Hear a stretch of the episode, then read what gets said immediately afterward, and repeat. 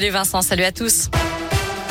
À la une des manifs pour plus d'égalité à l'occasion de la journée internationale des droits des femmes, ce mardi 8 mars, un rassemblement est prévu dans 30 minutes sur la place des terreaux à Lyon. Le cortège partira à 18h en direction de Bellecour. L'intersyndicale réclame plus d'égalité salariale et professionnelle. On souligne d'ailleurs le bad buzz des policiers du Puy-de-Dôme aujourd'hui. En ce mardi 8 mars, les forces de l'ordre ont publié un tweet rendant hommage, je cite, aux hommes sans qui rien n'aurait été possible. Jean Jaurès, Jules Ferry ou encore Charles de Gaulle. Un message qui est très mal passé sur les réseaux sociaux. Il a été retiré en début de matinée.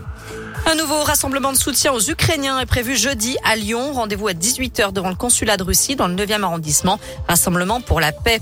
De son côté, Emmanuel Macron s'est entretenu ce matin avec le chancelier allemand et le président chinois au sujet des conséquences de la guerre en Ukraine. Xi Jinping apporte son soutien aux actions européennes pour un cessez-le-feu et la garantie d'un accès des populations à l'aide humanitaire. Et puis le président euh, américain Joe Biden doit annoncer aujourd'hui un embargo sur les importations de pétrole russe aux États-Unis. Je rappelle que plus de 2 millions d'Ukrainiens ont déjà quitté leur pays depuis l'invasion russe. Plus de la moitié s'est réfugiée en Pologne. 5000 sont arrivés en France. Une plateforme a d'ailleurs été lancée pour tous les particuliers qui souhaiteraient accueillir des Ukrainiens. Ils peuvent se signaler sur le site Je m'engage pour l'Ukraine. On vous a mis toutes les infos sur radescoop.com. On pourra bien tomber le masque dans les entreprises dès lundi prochain. C'est ce qu'a confirmé aujourd'hui Elisabeth Borne, la ministre du Travail. Elle précise quand même qu'il faudra continuer à appliquer les mesures d'hygiène, à savoir le lavage des mains, la désinfection des surfaces et l'aération des locaux. On termine avec la programmation des Nuits de Fourvière qui a été dévoilée. Le festival lyonnais déroulera du 2 juin au 30 juillet prochain.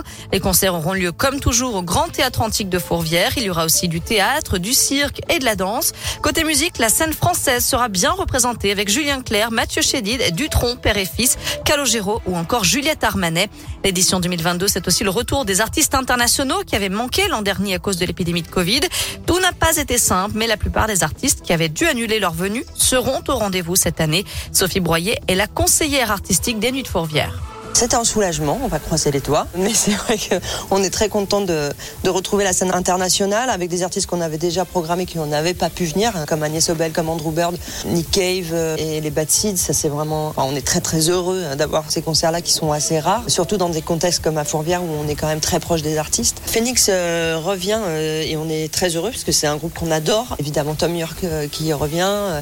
Cette année ça a été plus facile pour ça et encore une fois il y a aussi vraiment une intention des artistes de venir jouer un peu partout. Ils ont vraiment très envie de reprendre la route. Et puis, autre pointure attendue, une habituée du festival, c'est Patti Smith. La chanteuse réserve l'un de ses rares passages en France aux Nuits de Fourvière cet été. On vous a mis toutes les infos là aussi sur l'appli Radescoop et radescoop.com. Cadre fabuleux et programmation incroyable. Voilà comment résumer les Nuits de Fourvière. Merci Noémie. Juste avant de vous laisser tranquille, on file sur radescoop.com avec la question du jour. Comprenez-vous le choix d'Emmanuel Macron? Emmanuel Macron qui a bien dit qu'il n'y aura pas de débat avec lui avant le premier tour de la présidentielle.